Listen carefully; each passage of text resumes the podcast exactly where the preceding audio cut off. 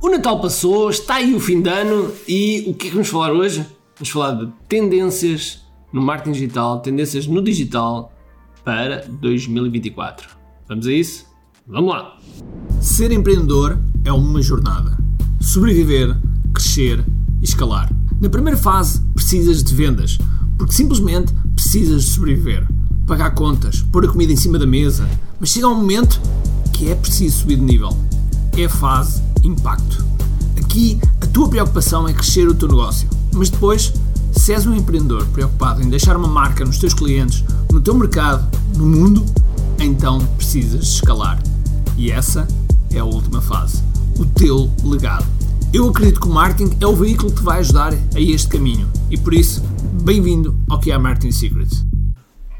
Ora bem, então vamos falar sobre tendências de 2024. Eu preparei aqui, aqui uma série de coisas que nós vamos falar, mas uh, antes, vamos ao nosso sponsor. Já planeaste 2024? Já puseste na tua agenda que vender em 2024 tem de ser 10 vezes? Tens que superar, tem de ser o ano recorde de vendas. E dia 14 de janeiro de 2024 vais ter um workshop de como venderes mais em 2024. Como venderes 10 vezes mais em 2024. Ou seja, Tu vais descobrir o segredo, o mapa, o GPS para que te ajude a faturar mais em 2024. E assim, utilizando o marketing digital, utilizando a inteligência artificial e assim desenhares a vida que desejas. Eu sei que parece uma promessa muito alta, mas a verdade é que só dia 14 de janeiro, quando lá tiveres, é que vais descobrir. É gratuito, é online. Inscreve-te em QA.me, por isso espero-te lá. Então vamos lá. Tendências 2024, o que é que vamos falar aqui? Bom, eu vou falar de 5 tendências que estão aí e que naturalmente em 2024 se vão desenvolver. E vou começar já já já por uma coisa que tem vindo a crescer cada vez mais ao longo dos anos e que cada vez mais se afirma como algo que os empresários, as empresas, os negócios, os empreendedores têm que ter atenção e que se deixarem para trás estão a aniquilar um bocadinho o seu crescimento um bocadinho, um bocadinho grande o seu crescimento e, e o seu potencial e a sua credibilidade que tem a ver com marketing de conteúdo. O conteúdo continua a ser muito importante e hoje em dia, com a inteligência artificial que, que vai ter de certeza absoluta um papel enorme, aliás, já está a ter um papel enorme de acelerar, uh, de acelerar este, este, este conteúdo. No entanto, como é óbvio, independentemente da inteligência artificial, a parte, uma, a parte humana, a humanização continua a estar lá e continua a ser uma peça muito importante, muito importante na nossa forma de, de, de criar esse conteúdo e de pôr esse conteúdo cá para fora. Agora, tudo o que seja tarefas de automação, tarefas de que a gente possa automatizar, sendo alguma que a inteligência artificial vai ajudar-nos muito no marketing de conteúdo. E, portanto, esta é a primeira tendência que vai continuar a acontecer. E como eu falei de inteligência artificial, naturalmente, a grande tendência de 2024, a grande tendência de 2024, sendo alguma que vai ser o crescimento da inteligência artificial a todos os níveis. Eu penso que a inteligência artificial vai ajudar muito numa, na, nesta grande tendência que é a personalização utilizando a inteligência artificial. Ou seja, o uso dos dados com a inteligência artificial para personalizar a experiência do cliente quem puder oferecer uma experiência individualizada conseguirá, sem dúvida alguma, mais resultados. Uh, hoje em dia já começamos a ver o atendimento feito por inteligência artificial, já começamos a ver muita coisa que, do qual a inteligência artificial está a começar a ter esse primeiro papel. Neste momento, a inteligência artificial está, tem estado a ajudar a, a, ter essa interação com o utilizador de forma mais fácil, a ter essa interação com os dados e, e, e com as perguntas e cada vez mais estão a aparecer uh, softwares que, ligados à imagem, ligados a som, uh, ligados à criação de, de tarefas, mas isto é a ponta do iceberg. É a ponta do iceberg. Se apenas em alguns meses um, eh, a inteligência artificial já teve um impacto tão grande, tão grande na forma de nós pensarmos, na forma de nós planearmos e na forma de nós executarmos, eu nem quero imaginar aquilo que vai ser daqui para a frente. Vai ser absolutamente uh, uma coisa do outro mundo. Não tenho, eu, eu, penso que quando estivermos agora aqui em dezembro, em dezembro de 2024, uh, em que eu estiver aqui a gravar o podcast, a falar sobre tendências de 2025, eu tenho a certeza que a inteligência artificial terá tido um papel uh, absolutamente incrível ao longo do, do, ano e que todos nós não podemos olhar para o lado.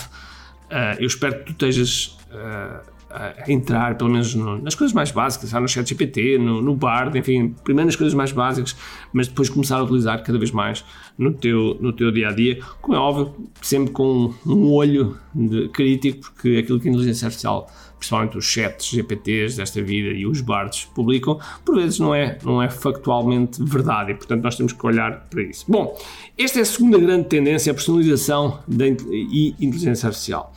A terceira é algo que também já existe hoje em dia, mas que cada vez mais vai ser de larga importância, cada vez mais as marcas as marcas, as empresas, os negócios e, e, potencialmente os negócios até, não as grandes marcas, mas negócios mais pequenos, vão começar a olhar mais.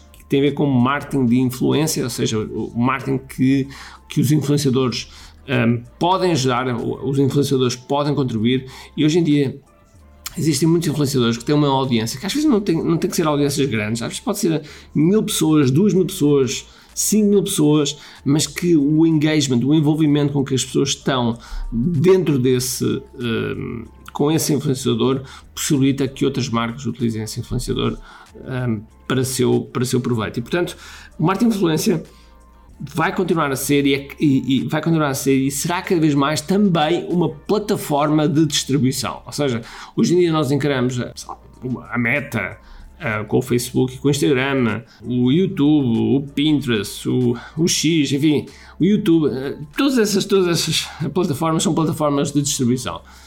Mas nós não nos podemos esquecer que os influenciadores uh, ao estarem nas, nas, nos TikToks, nos Instagrams com, com o seu, no seu dia a dia, também eles próprios são uma plataforma de, de distribuição. Porquê? Porque estão em contacto direto com os seus, com os seus influenciadores. E, portanto, o marketing de influência vai continuar a ser uh, e vai crescer cada vez mais este, este bloco. Depois, quarta tendência será o marketing de dados.